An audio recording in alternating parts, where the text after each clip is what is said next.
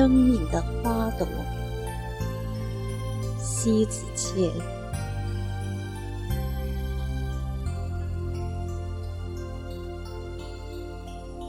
文学可以疗养一个人的心性，可以让精神得到升华。它永远是一道流淌在心灵的涌泉，在四季的交替中，从不间断的激跃起生命的浪花，在丝丝的流露中，静悄地滋养着心灵，让生命。穿梭在时光的风雨中，伫立在碧绿之处，盛放着花朵，永葆长青。用文学梳理心绪，卸去烦扰，字里行间总会闪烁着柔和的光芒，而穿透迷茫与纠结，使人恍然大悟，如释重负。文字何等神奇！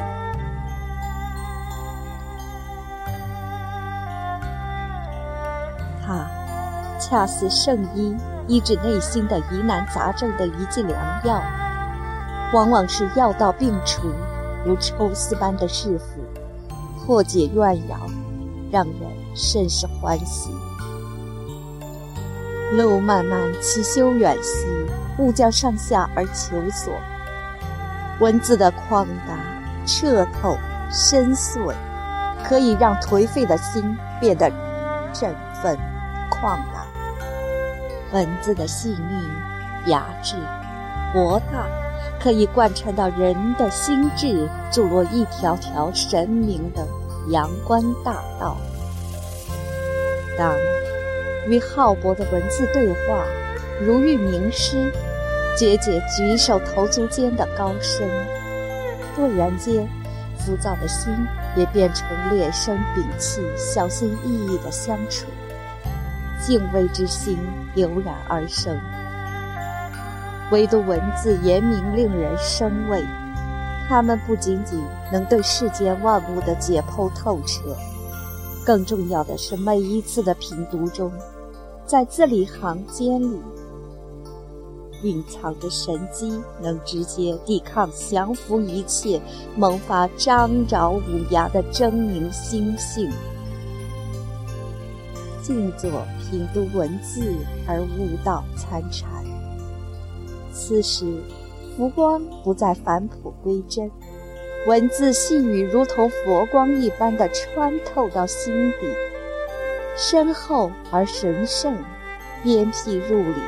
直道破玄机，让人凝神凝思，几番端坐，几番伫立，几番深思。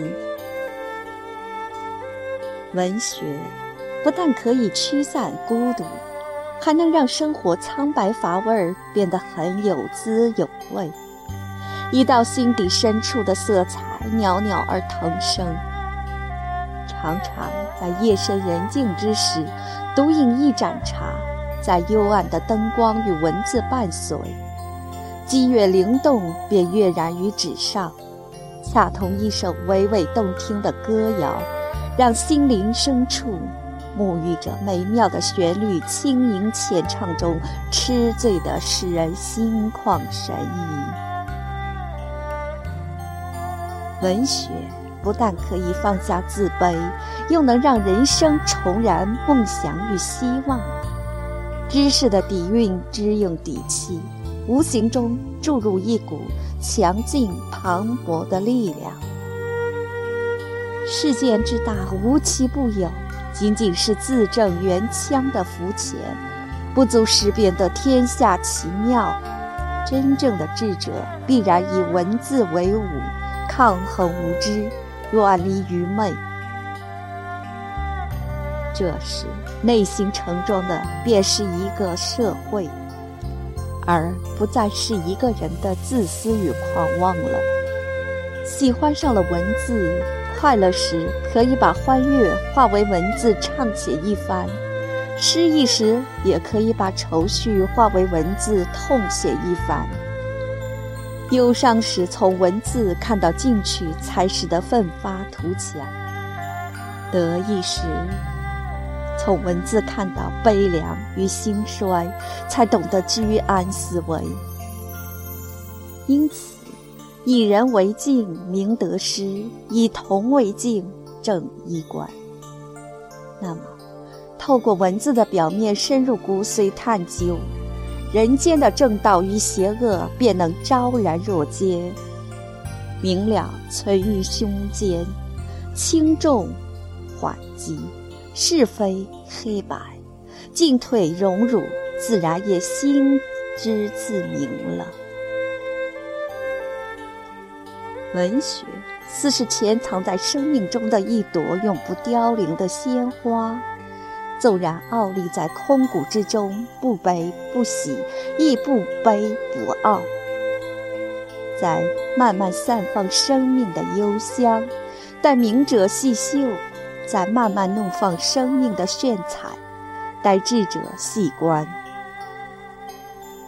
书中自有颜如玉，最端庄大气的容颜，绝对不是用胭脂妖艳来体现。应该是内心的丰盈与心智成熟所表现出来的知书达理。日积月累，自然折射出那份高贵的大美。举止投足间，一定是落落大方。书中自有黄金屋，什么都可以没有。一旦爱上了文学。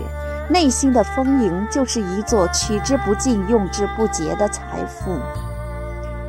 心身以外，所有的富有难以与之相比。只有无形的财富，才是无可用价值来衡量。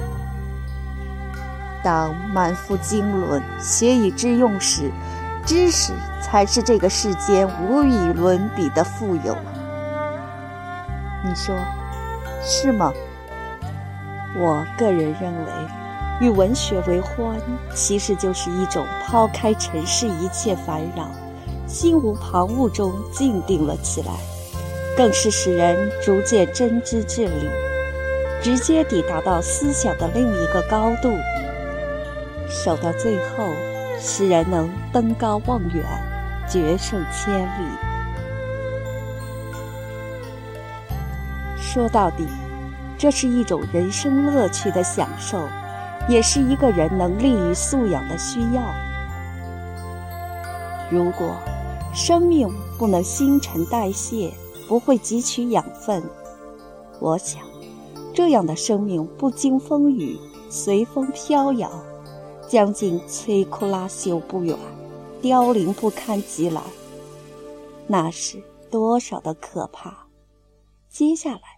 面对种种不尽人意的不幸，会措手不及，狼狈不堪。其实，咱们无非就是为自己的生命增砖加瓦，筑起一面铜墙铁壁，让心灵面对世事的风起云涌而岿然不动，安然无忧。